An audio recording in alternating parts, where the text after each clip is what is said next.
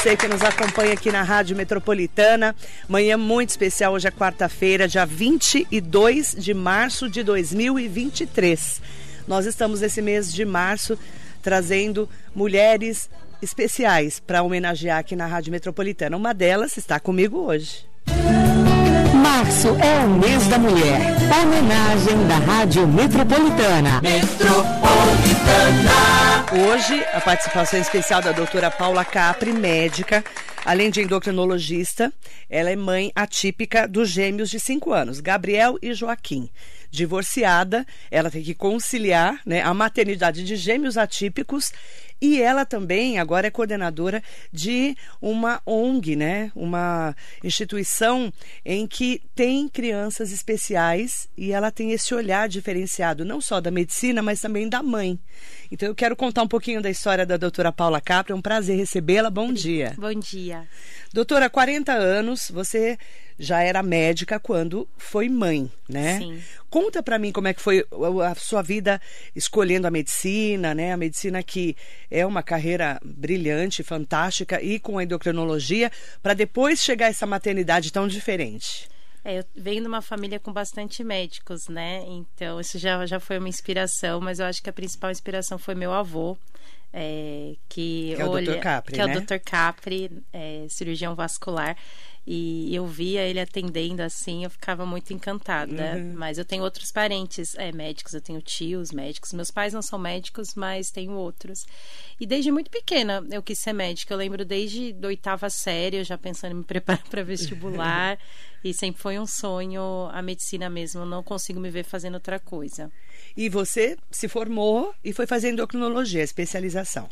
É, eu fiz. é, fiz foi um- uma caminhada, né? Bastante tempo de cursinho para eu conseguir passar na faculdade. Eu fiz universidade pública, né? Fiz. que é muito medicina. mais difícil, É, né? em Botucatu que eu não tinha como fazer particular. E depois que eu me formei, eu fiquei um ano é, só atendendo como clínica. Não, sab... não conseguia decidir o que eu queria, porque eu queria muitas coisas. Eu queria ser ginecologista, eu queria ser pediatra, eu queria ser psiquiatra. Eu falava, ai meu Deus, o que, que eu vou O que, fazer? que eu vou especializar, né? Eu fiz um início de uma residência em saúde da família e da comunidade, que eu acabei largando. E aí eu achei que a endocrinologia encaixava uma área bem ampla é, da medicina, igual eu gosto, assim, sem ser, sem focar numa área muito específica. E deu certo. Endocrinologia, vamos explicar o que, que é essa especialidade para as pessoas que não conhecem? Claro, é, muita gente confunde mesmo. É, endocrinologia é a área é, que cuida, é endocrinologia e metabologia, né? O nome da especialidade. Metabologia. E metabologia. Então, nós cuidamos é, de diabetes, de obesidade, de distúrbios de colesterol, gordura no fígado e principalmente também de qualquer alteração hormonal que a pessoa possa vir a ter. Uhum. Então ela cuida do metabolismo. Né, do corpo e também é, é, a gente fala muito né da diabetes que é ali uma das um dos principais mecanismos né que é a insulina produzida no pâncreas Sim. que as é. pessoas muitas vezes têm e é uma doença silenciosa né doutora É, quando ela dá sinal é porque o negócio já tá bem ruim mesmo. Assim, tem que estar muito alto para ter os sintomas clássicos, que é beber muita água, fazer muito xixi, emagrecer, mas aí os níveis estão bem altos. É, como abre o quadro para a maioria das pessoas sem sentir nada, acaba descobrindo nos exames de rotina mesmo. E a gente fala muito de qualidade de vida hoje, né? Saúde e qualidade de vida, a endocrinologia ajuda muito nisso, né? Sim, Por causa do metabolismo também.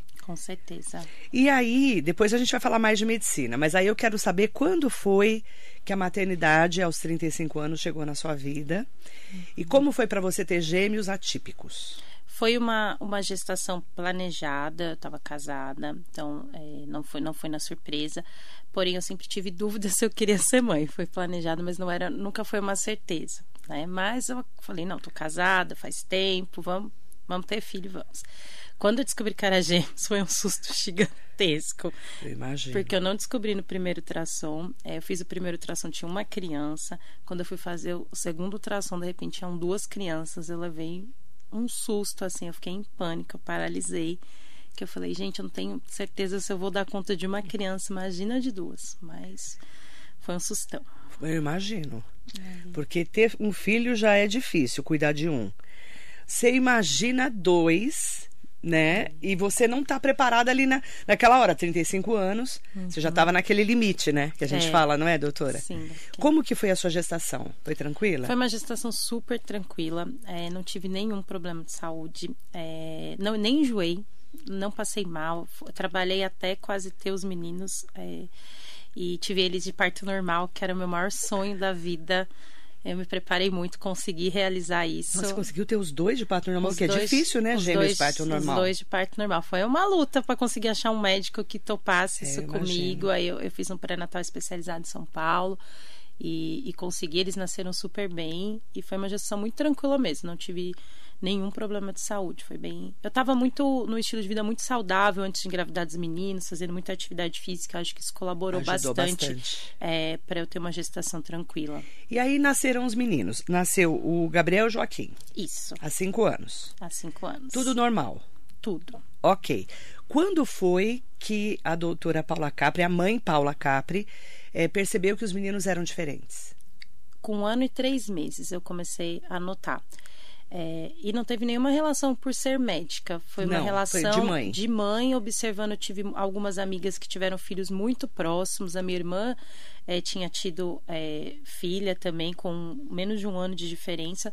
E eu fui percebendo com, com um ano e três meses que eles não faziam algumas coisas. Não davam tchau, não mandava beijo, é, não não ficava balbuciando, sabe? Pedindo as coisas, não apontava.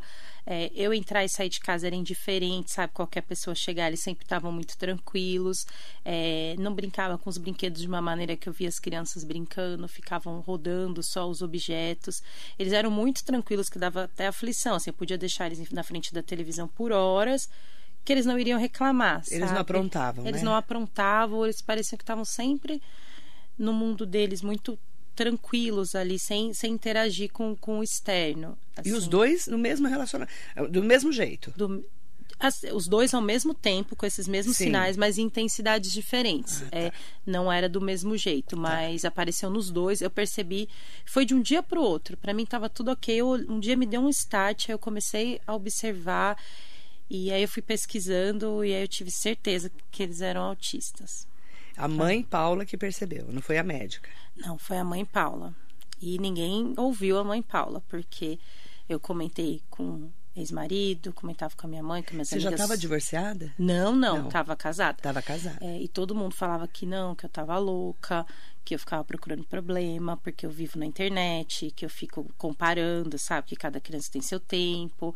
E isso foi me angustiando muito, porque não era validado. Eu ficava, não, então tá bom, sabe? Eu tô. Inclusive, profissionais no início. Teve uma. A primeira profissional que eu passei, que foi uma fono, que me traumatizou, falou que os meninos não tinham nada, que a culpa era minha, que deixava mu- muito tempo eles na televisão.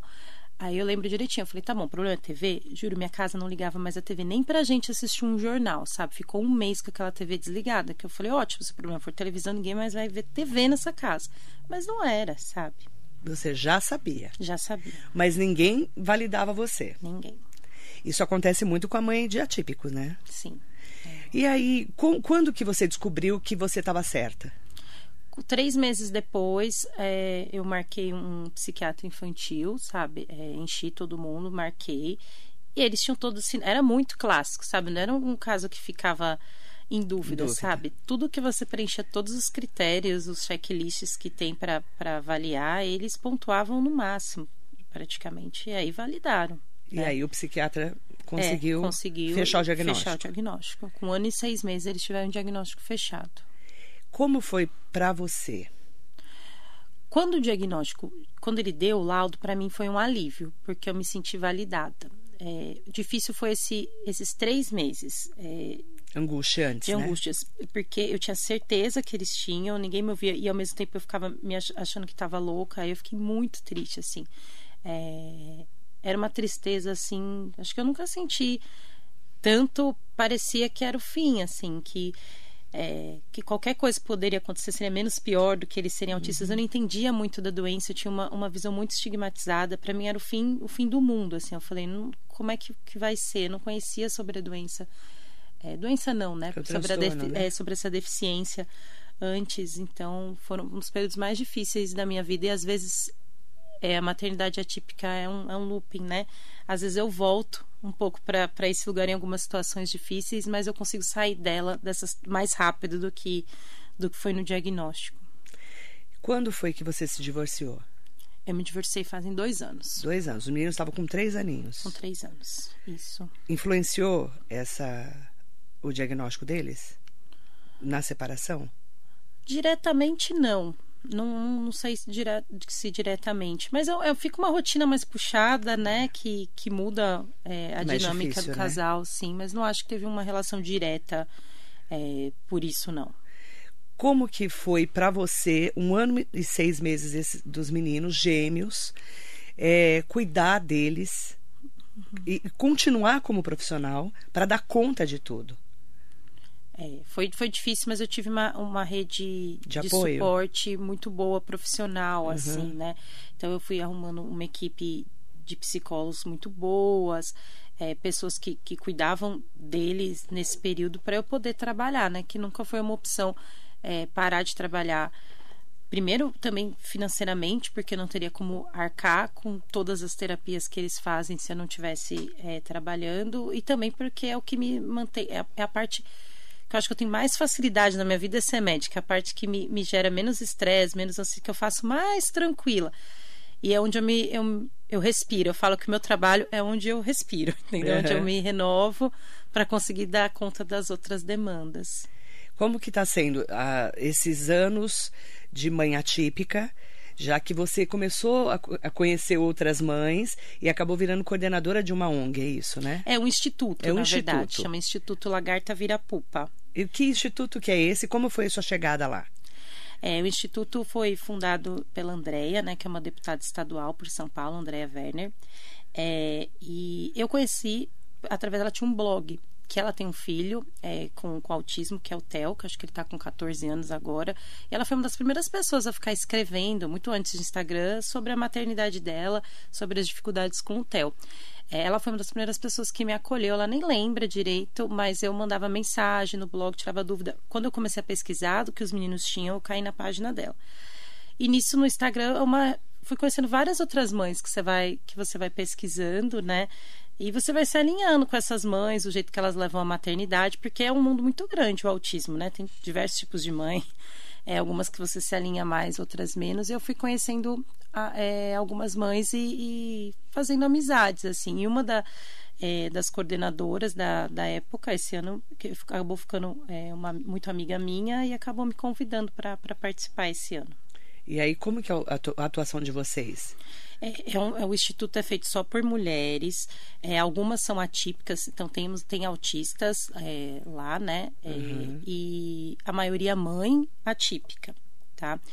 É, e a, a, ideia é trabalhar numa visão social e política de facilitar a inclusão e a acessibilidade tanto da, das pessoas com deficiência de uma maneira geral, não é uma coisa restrita ao autismo e da, dos familiares, entendeu? Tanto com medidas é, mais locais como em âmbitos políticos mesmo, assim, com medidas extremamente importantes para um âmbito maior. É, porque a gente percebe, não. né, eh, doutora Paula, que a gente não falava de autismo há 10 anos. Uhum. Eu, eu, falo por, por mim até aqui na rádio. Comecei a falar de autismo de 10 anos para cá. Não se falava muito do transtorno do espectro autista, né? Parece que a gente não enxergava muito. E não tinha tanto diagnóstico como hoje, né? Não é verdade? Sim, eu não, eu não lembro de ter ouvido falar na faculdade qualquer coisa sobre autismo na época que eu passei em psiquiatria. E eu fiz ainda estágio, na minha época na faculdade tinha um estágio optativo, que você ficava dois meses numa área que você quisesse. É, e eu fiz psiquiatria. Não, ninguém falava nada. Era algo que não existia. Acho que por isso que para mim o susto no diagnóstico era algo muito tabu, assim, muito é, parecia que os meninos estavam condenados ao pior cenário do mundo, uhum. sabe? E hoje eu consigo ver que não é isso. E como que foi para você é, essa acolhida? Porque a mãe, né? A gente sabe, como mãe, que quando você recebe um, um diagnóstico como esse, você, você mesmo falou, né? É, é muito difícil você passar, né? Porque você fica num luto até você uhum. entender que aquela criança, aquelas crianças que você são dois, é, vão conseguir é, de acordo com o que eles conseguirem de transformação durante a vida, se virar até determinado momento, né? Porque a gente não sabe é, como que vai ser o futuro dos filhos. Isso que deixa a gente angustiada, não é? Uhum. Eu acho que a gente não é preparado para a maternidade de nenhuma maneira. A gente só pensa numa maternidade redonda, redondinha que vai nascer tudo muito perfeitinho. Assim, ai, Deus me livre de ter uma deficiência, Deus me livre de ter uma doença. Eu acho que a maternidade é essa surpresa. A gente só deveria ser mãe estando preparada que ela é uma surpresa o tempo todo, sabe? Não só é, seus filhos podem ficar doentes no, no decorrer disso da, da vida inteira é, as situações se transformam, né? Só que a gente cria um modelinho perfeito, né? É. Você cria planos para aquela pessoa que não tá nem aí porque você sonhou para ela, sabe? É. Eu acho que isso é, é a maior lição de desprendimento, sabe? Que eu não tenho é amar uma pessoa que você não tem controle nenhum e que você não tem que ficar criando sonhos por ela. Só que isso leva um luto porque você criou eu criava muitas historinhas na minha cabeça de como é que ia ser no, nossa vida, sabe? E foi completamente diferente. Isso não quer dizer que é ruim, né? Uhum. Só é diferente, é, é, frustração, né? Expectativas que a gente cria em quem não deveria estar criando, né? Nos isso, outros. E isso, a mãe faz muito isso. Uhum. Toda mãe faz isso, né? É o tal do filho perfeito. Né? Uhum. É, e aí, quando você se depara com é, o diferente, que é o difícil, né, doutora? Sim. Como que estão os meninos hoje, o Gabriel e o Joaquim, aos cinco anos? Como é que está o desenvolvimento deles? Eles têm, embora eles são gêmeos univitelinos, então eles são idênticos, idênticos. entre aspas, mas eles são completamente diferentes, tá? É, em tudo, personalidade e também no grau e nas dificuldades em relação é, ao, ao autismo. É, o Joaquim é, é, grau 3 de suporte, que a gente fala, né? Então ele tem um suporte. A gente não fala mais leve, moderado, grave, a gente fala por graus de suporte. Suporte uhum. do que? Do que de que, que pessoas na idade dele precisariam estar fazendo que ele precisa de quanto suporte para atividades nessa idade. Então, ele uhum. precisa de mais suporte. O Joaquim é não verbal também não oralizado, que a gente fala também, a gente está mudando esses ele não termos. Fala, não ele, se, é, ele não, não se comunica. Ele não se, não, ele se comunica, comunica. ele se comunica através da fala. Da fala, de é, outras De outras maneiras linguagens. ele se comunica. É, não é que ele não fale nenhuma palavra, ele, é, é, ele repete algumas coisas, ele canta um trecho ou outro de música, mas ele não, não conversa, não chama pelo uhum. nome, é, ele te leva para as coisas, ele, ele mostra ele as quer, coisas né? que, que ele quer. Uhum. É, e quando a pessoa é não oralizada, é um, um, grau de suporte maior, né? Que é mais difícil, é, né? É mais de difícil. você lidar. É, então ele exige um pouquinho mais nisso. É, ele teve distúrbios de sono horrorosos nos últimos dois anos que a gente conseguiu resolver agora. É, ele não dormia? Não dormia dormia muito mal. Foram anos, desde que a gente que eu me separei, foi, foi horrível esses últimos dois anos de sono, mas faz uns dois meses que, depois de muitos ajustes medicamentosos, deu certo. O Gabriel já é uma criança é, oralizada, ele fala, ele se comunica através da fala. É, Gabriel aprendeu a ler sozinho com três anos de idade. É, tem uma facilidade muito grande com, com letras, assim, ele, ele associa bem. É, e embora ele fale, tem outras dificuldades, assim, como ele, é, ele cria algumas regras, ele é um pouco rígido de coisas que ele criou, se saem fora do que ele criou, isso geram crises nele muito ruins. É, a gente está nessa fase um pouquinho mais difícil, mas eles estão, assim, se desenvolvendo no, no ritmo possível ali para eles e está dando, estamos conseguindo. É uma, são momentos, sabe? Tem fases muito calma que você está animado e fala, nossa, o desenvolvimento está voando. De repente nos momentos que bate um desespero, que parece que trava, vem novos desafios. Eu costumo falar que é igualzinho jogo de videogame, entendeu? Você vence uma fase muito difícil, fala, ai que legal, maravilhoso, mas vai vir outra que vai ser mais difícil ainda e a gente vai passando e por essas fases. Através do Instituto e dessas mulheres que você conhece que são mães atípicas, é, vocês acabam trocando experiências, né? Sim. Porque elas são maravil maravilhosas, assim. Todas as mães atípicas já passaram por níveis quando elas têm filhos mais velhos, não é? Uhum. A gente vê muito. Eu acompanho de alguns anos para cá, quando eu comecei a entender o que, que era o transtorno de espectro autista, eu comecei a acompanhar muito o Marcos Mion, né? Uhum. Algumas mães, alguns pais atípicos, até para entender melhor como que eles lidavam com isso. Claro, né, doutora, que a gente uhum. sabe que é, para as mães que não têm tantas condições, é, é muito mais difícil de cuidar de um filho autista, né? Né, o mundo ideal é, é um mundo que você consegue dar suporte para o filho. O mundo que eu vivo é, é, um mundo de privilégio completamente fora da realidade da maioria é, das mães. Eu tenho um bom plano de saúde, eu tenho babá, sabe? Eu tenho um suporte. Essas mães às vezes têm que pegar transporte público para levar na terapia, para fazer uma terapia muito mais ou menos é, nos locais. É, tem que associar com trabalhar, com cuidar de uma casa, com fazer o, a, o acesso delas é, é, muito ruim, é muito mais difícil. Que é isso que também é, que o instituto também tem nesse âmbito político de tentar lutar por melhores condições, é, maior acesso é, na escola para essas crianças, a gente é, de tentar escolas mais perto da casa da pessoa, sabe? É, lutar por porque essa criança tem acesso às escolas, porque muitas das vezes essas mães não conseguem nem colocar seus filhos na escola, porque vagas são extremamente negadas para é. crianças com deficiência. Essa inclusão que o pessoal fala é, é muito entre aspas, então, né, doutora? Então, a, a, ideia de acessibilidade é, que o Instituto vê é muito além de, ah, de ser acessível de você pegar uma fila preferencial, sabe? Não é isso, é acesso a tudo, é acesso à escola, é acesso ao trabalho, é acesso a a vida social, sabe? É acesso garantido à saúde, é acesso à educação. É, é muito além do que uma fila preferencial numa vaga no shopping, sabe? É, estacionar. É, porque as mães atípicas que precisam pegar o ônibus, levar seus filhos, correr atrás, entrar às vezes na justiça para conseguir Sim. o atendimento. A gente uhum. sabe disso, né, doutora? E agora a gente vai ter em Mogi uma clínica escola do, do, do, dos te, de TEA, né? Uhum. Como é que você está vendo esse avanço para Mogi? É, eu não me informei tanto de que momento que está uhum. essa, essa é, tá clínica. Obras, eu acho que está muito inicial ainda, né? Mas eu acho que vai ser muito bom, assim, quanto mais é, mais ações tiverem para essas pessoas terem mais acesso, porque eu acho que hoje em dia aqui a gente tem a PAI, né, para acesso a EMESP, rede, né? É, a EMESP só, só de acesso, não tem é, muito além, né? Então, e é uma cidade muito grande, tem muita criança com deficiência aqui. Muita. É, então, acho que. Vai ser uma referência, segundo as informações. A gente teve até uma vistoria semana passada aqui do prefeito Caio Cunha com o secretário estadual uhum. é, né, do governo do estado de São Paulo e ele veio para conhecer como referência essa clínica escola. Não, acho que vai ser muito. Para nós vai ser um avanço, um né? Um avanço importante. Doutora, você como médica e como mãe de gêmeos autistas, a gente não entende por que, que a criança nasce com autismo ainda, né? É um cara é, não tem uma causa tem, né? específica né? Tem um caráter genético muito importante tá? Acho que isso é o, é o mais importante.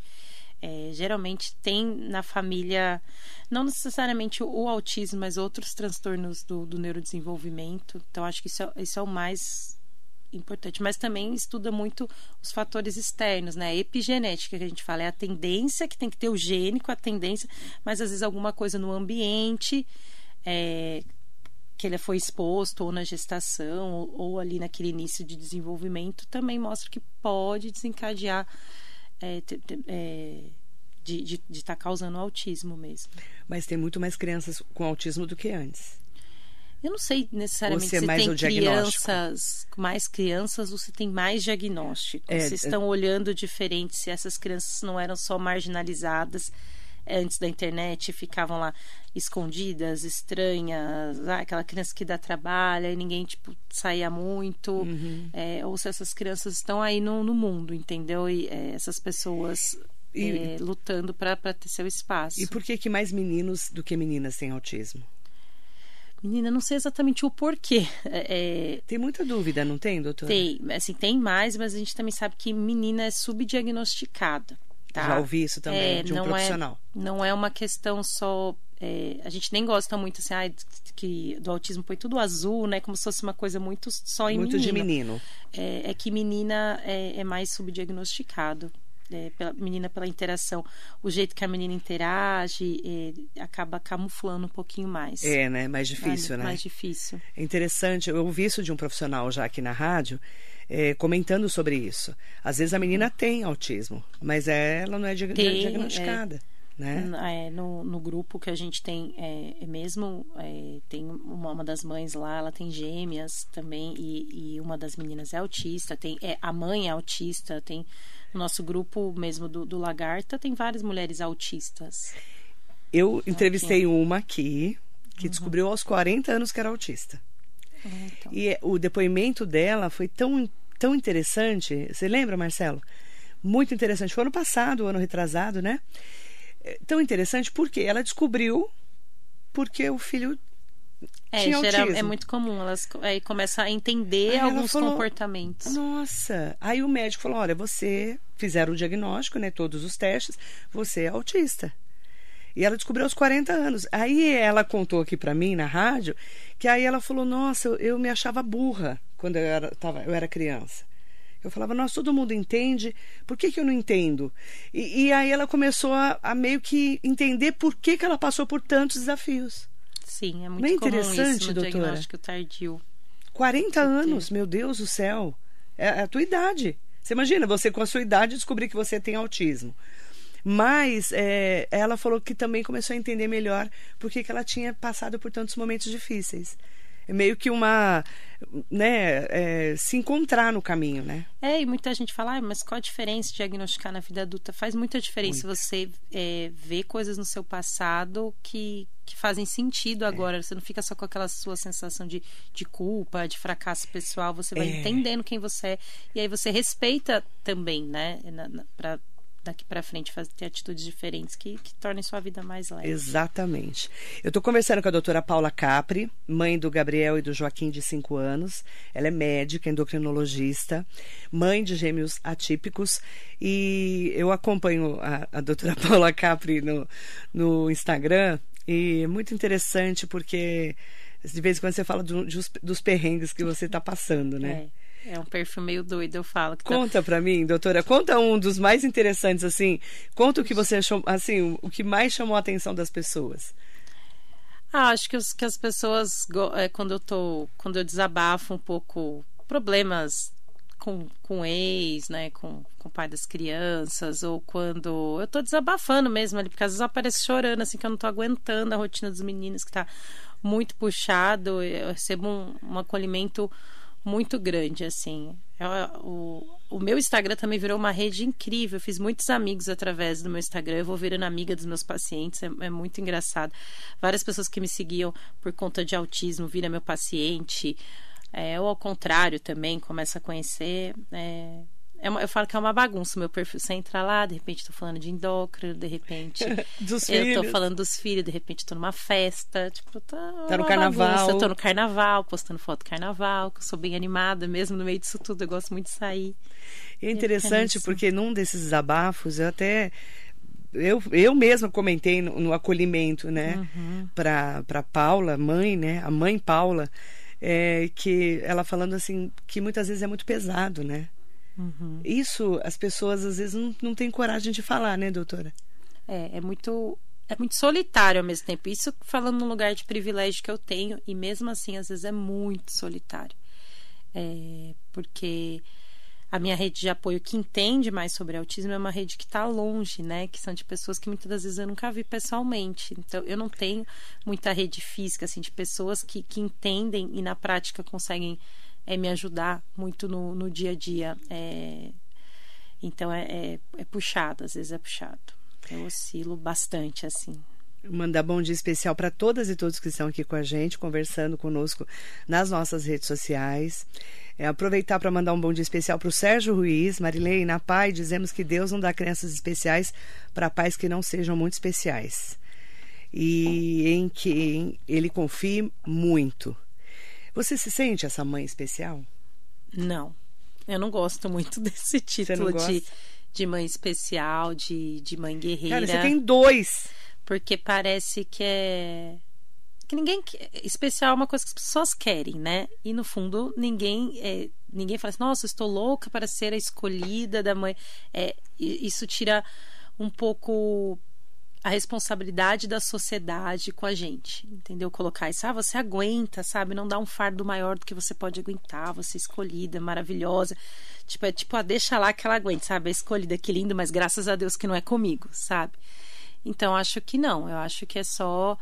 É, só é diferente, é só mais uma criança como qualquer outra e que devia ter um suporte so, é, social, porque o difícil não é, não é ser mãe de criança com necessidade especial, difícil é porque é a sociedade que não está adaptada. É isso que torna a nossa vida difícil, entendeu? Não é difícil ficar é, com eles, é difícil é ter que ficar lutando para o ensino ser adaptado, é, é, ter que ficar lutando com o plano de saúde ou no SUS para pagar é, as terapias, é, é difícil profissionais especializados para ajudar a gente, é difícil o suporte não, não, não são eles, entendeu? Se, se, a sociedade tivesse tirasse isso mais das mães para ah, vocês aguentam guerreiras, acho que seria tudo muito mais fácil porque tenham mais medidas para tornar a vida de todo mundo mais fácil.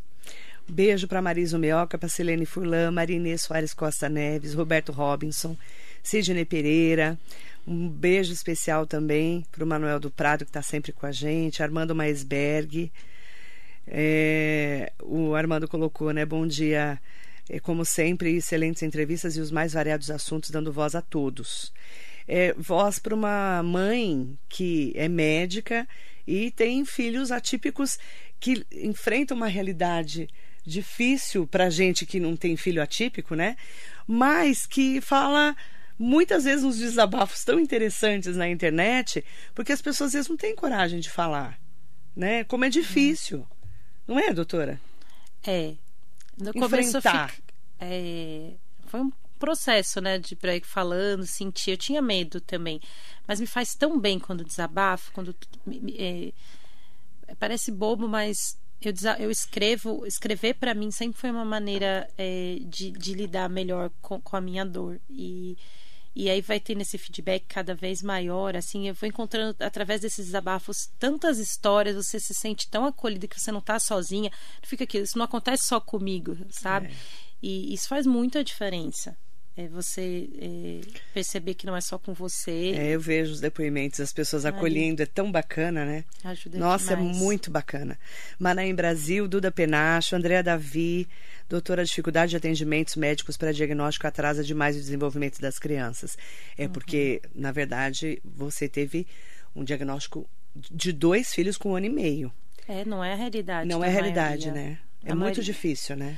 É, muita gente, alguns médicos que não estão muito preparados ficam, ah, imagina, é o tempo, o menino desenvolve mais é. tarde, o menino fala mais tarde. É, não dá pra, não dá para fechar diagnóstico agora. Dá para fechar diagnóstico, inclusive, antes de um ano, sabe? Bebês, assim. É, e hoje eu descobri com um ano e três, porque eu não conhecia sobre autismo. Porque hoje, entendendo sobre autismo, eu vejo que eles, eles tinham sinais clássicos desde muito antes, que agora eu entendo que eram sinais. Mas eu não tinha acesso a essa informação, o pediatra não falava nada, sabe? É... E a pediatra dos meninos é maravilhosa. A Pri, ela, ela mudou bastante desde o diagnóstico dos meninos, assim, esse olhar do neurodesenvolvimento para para ter esse diagnóstico mais, mais precoce é, das crianças, é, sabe? Até os médicos não estavam preparados. É, não né? estavam preparados. Eles estão se atualizando é. bastante sobre isso, né? Que pediatra é fundamental nessas consultas iniciais. Porque ele que, que é o é primeiro ele... que lida com o é, bebê, né? Para poder ver, eles que, ele que vai vendo os marcos de, de desenvolvimento. Exatamente. Diva Santos. Uh, Devani Barbosa, bom dia meninas lindas. Eu gostei do meninas lindas. Doutora, qual a diferença de TEA e síndrome de Down? O, a síndrome de Down é uma alteração cromossômica, né, do cromossomo 21, né, é, que é a trissomia do 21. É, essa seria é uma, é uma, alteração bem específica que você consegue ver no exame de cariótipo.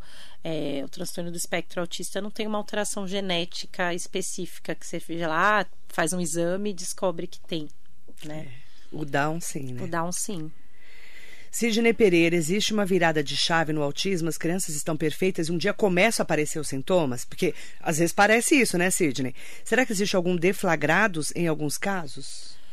Não, não é de um dia para outro, não. não. Esses, essas coisas geralmente vêm do nascimento e, e, e, a gente vai percebendo aos poucos. Aos poucos é, vai ficando mais velho, vai ficando mais nítido, vai ter uns marcos muito, muito clássicos, né? Entendi. Não é, que do, do dia para noite. Não, não. É que às vezes a gente nota é, do dia para noite, mas aí você faz uma análise é... atrás você percebe que não foi do dia para é, noite. eu vejo mães. É, eu conheci uma mãe, né, claro que eu não vou falar o nome dela, óbvio, que é muito próxima da minha família, mas ela não aceitava que o filho era autista. Então foi muito difícil. É, Todo mundo sabia, mas ela não aceitava. Isso é muito dolorido também, né? Não, é, é muito difícil. Muito dolorido. Mas não é que do dia para noite aparece, né? É que a Não. criança vai se desenvolvendo e você vai tendo alguns marcos. É, escola também é muito importante, né? Quando a criança às vezes entra na escola, a escola é, ir sinalizando também é, como é que tá é, esse desenvolvimento. Desenvolvimento. Nelson Prado Nóbrega, muito bom dia para você. Erivane Elcadre, bom dia Marilei. Você, como sempre, trazendo informações preciosas para os seus ouvintes. Bom dia, Paula, excelente médica e tia linda dos meus netos. Ah, Erivânia Erivânia. Elcadre. A Erivânia! É, sim, sim, advogada. sim. Ela tá lá na prefeitura de Itaquá. Sim, a Erivânia. Mandando um bom dia especial para você. Ah, dos meus netos eu fiquei... de- É, mas é da, da Laura e do Uhum. Lucas. A sogra da minha irmã. Que linda. Roseli Soares, Denise Knippel. Bom Dê, dia, minha minha médica linda. É Knippel, né? É. É porque é Beijo, difícil, né? Dê. Um beijo, Denise. Eu acho que é Knippel É Knippel, mesmo. eu acho. Ai, Hugo Marques, um beijo para você, querido. A Roberta Cardoso Pereira de Paula, que é médica, pediatra. Parabéns pela entrevista, a Marilei e a doutora Paula Capri. É, eu falo muito, né? A doutora Roberta já me conhece, me acompanha há muito tempo, já cuidou das minhas filhas, inclusive. Ela trabalha no Mogi Mater também. É, eu falo muito isso, sabe, doutora Paula, que a doutora perguntou do que, que nós vamos falar. Eu falei, é, é, muitas vezes uma conversa tão sincera quanto a sua vai ajudar tantas mães é, e tantos pais que é, estão ali passando por esse momento ou estão enfrentando né, uma dificuldade de ter um filho com algum transtorno, não precisa nem ser só alteia, né? Sim. E, e também vão aprender um pouco mais. Porque você falando, eu era médica e não sabia. Isso é muito importante a gente falar. Que difícil. É difícil, né, doutora? Você não, você a criança não nasce com manual. Né? Olha, seu filho nasceu assim. é- Não é assim que funciona. A maternidade, para quem é mãe, sabe o que eu estou falando. É, e eu não sou mãe de filhos atípicos, né? Filhas atípicas. Mas assim, ser mãe não é fácil. Não é, doutora? É, já, é- Já é difícil. Maternidade por si só já é um desafio. É um desafio. Agora, quando os filhos são diferentes, com, te- com transtornos, ou com Down, ou com qualquer outra deficiência, é muito mais desafiador, não é, doutora? Sim, Isso é para a vida. Não é a vida inteira. a vida inteira. Mas é, não, é, é, é bem, é bem mais complicado. Esses dias eu estava postando assim, acho que, que- que só quem vive essa maternidade atípica consegue entender o, o quanto é diferente, o quanto é desafiador. Mas eu não, eu não invalido as outras mães que têm é, crianças que têm filhos não, é, não atípicos, que também é muito difícil. A maternidade é muito solitária para todo mundo. A mãe é, do, é o filho, é Filho da, da mãe, mãe. independente se a mãe é casada, se a mãe é solteira, se a mãe é, é separada, não, não importa, sabe? Eu a demanda, a, a vida da mulher muda demais, assim. E é isso fica muito puxado. Às vezes a gente não se reconhece mais Exata, como mulher. como mulher. Eu falo muito isso aqui, né? Quem me conhece sabe, o filho é da mãe. Pode ser o pai maravilhoso que for. Que são raros os que cuidam dos filhos, que, que, que estariam com os filhos seus cuidando no dia a dia. Isso é raro. Principalmente atípicos, né? Eu nunca vi homem cuidar de filhos atípicos. Eu nunca vi, tá? Não estou falando que não exista. Mas é raridade. É- são exceções. Geralmente o filho é da mãe. 99% das vezes que eu vejo, os filhos são das, das mães. E eu, eu tenho um, um depoimento que foi feito pelo Marcos Mion, que é um privilegiado também, porque o Romeu é um privilegiado, nasceu de uma família né, muito abastada, graças a Deus, né? Deus abençoe, né? Mas tem um depoimento do Marcos Mion que ele deu, que eu achei muito tocante, assim. Que ele encontrou, eh, foi pegar um avião, encontrou com uma amiga do Romeu de criança na escola. E ela estava viajando sozinha. Você viu isso? Eu vi, e, ele dependendo. E ele, cara, ele fez um depoimento tão emocionante. Eu que eu não sou mãe de mãe atípica, eu fiquei tentando me colocar no lugar dele. E ele olhava e falava assim: "Nossa, você tá viajando sozinha? Você- mas você tá sozinha?" Eu falei assim: "Ah, tô, tio, eu tô viajando? Eu tô viajando." Entendeu? E ele falando: "Meu filho nunca vai viajar sozinho." E eu, eu tenho uma filha de 16 anos que mora em Vancouver, no Canadá. Você imagina? Sozinha. Sozinha. E, e, assim, eu, eu, eu me fiquei muito sensibilizada, talvez por, por causa da minha filha mesmo. Eu fiquei pensando, você imagina para uma mãe atípica, ou um pai atípico que cuida com- do filho, saber que os seus filhos vão sempre depender de vocês. Isso é muito difícil, não é, doutora? É difícil E a gente também, uma das lutas é, é disso, o que é, os autistas adultos, o que, o que fazer depois que a gente se vai. E, e isso é muito importante, o suporte da, da comunidade em si, sabe? Tem, tem que ter projetos de, de casas assistenciais para essas pessoas ficarem é, depois. É, precisa de muita coisa ainda, é muito complicado. Mas também, também é naturalizar que, embora seja difícil ah, nunca vai. Não é todo mundo, tem bastante autista Sim, extremamente claro. é, autista e outras pessoas com deficiência que não desse, independente, não precisa desse suporte todo, mas mesmo as que têm autossuporte, que provavelmente eu acredito que seja o caso do Joaquim, que ele sempre vai precisar, isso não significa que ele não está vivendo, que ele não vai ter essas experiências. Ter um suporte. É igual assim: ninguém fala para uma pessoa que está com cadeira de roda que vai precisar, levanta e anda, sabe? Se esforça e vai andar, menina. Não é uma deficiência e que talvez nunca vá andar. Isso. Pode ser que o Joaquim nunca vá falar? Pode ser e não tem problema nenhum. Isso não significa que ele não vai saber se comunicar. A gente, mas a gente precisa dar acesso Exatamente. de outras maneiras para ele exercer o melhor do potencial dele. Exatamente. E tá tudo bem. E tá tudo bem. Edmilson Luzete, amiga querida, bom dia, doutora. Ótimo programa, como sempre. Um beijo para você. Obrigada, Edmilson, querido. vereador José Luiz Furtado, bom dia, doutora Paula. Melhor endócrino da vida. Sou fã. Um grande abraço ah, para você. Obrigada, Zé. Um beijo, querido, vereador Zé Luiz. Doutora Paula Capri, obrigada pela sua entrevista. Obrigada a você pelo convite. Eu, assim, eu, eu queria muito entrevistá-la como mãe e mulher, mãe atípica, até para trazer a sua experiência para as pessoas que é possível sim cuidar dos filhos, mas não é fácil e a gente tem que não pode ficar colocando a doutora Paula como Mulher Maravilha, porque ela tem problemas como todos nós. Sim. Né? Mas que ela não é fácil, mas que ela dá conta. É. Mas né, doutora? Tem, eu acho que também tem que, é, a gente tem que tentar, dentro do possível, se priorizar, sabe? É, não dá só para senão a gente enlouquece. Então, saúde mental, saúde né? mental. Então eu faço atividade física regular, gente, é extremamente importante. Não estou falando isso quanto para emagrecer, estou falando isso para saúde pra mental. Vida. Precisa de atividade física para quem tem acesso a fazer terapia. É acompanhamento psicológico, sabe? É ter momentos que você esqueça que você é mãe e cuide de você como, como mulher, de fazer coisas que gosta, porque senão não dá para viver só na maternidade, eu não aguentaria. Obrigada, viu? Imagina, obrigada a você. Doutora Paula Capri, mãe do Gabriel e do Joaquim e médica endocrinologista. Hoje a nossa entrevista especial do mês da mulher. Doutora Paula Capri, muito obrigada.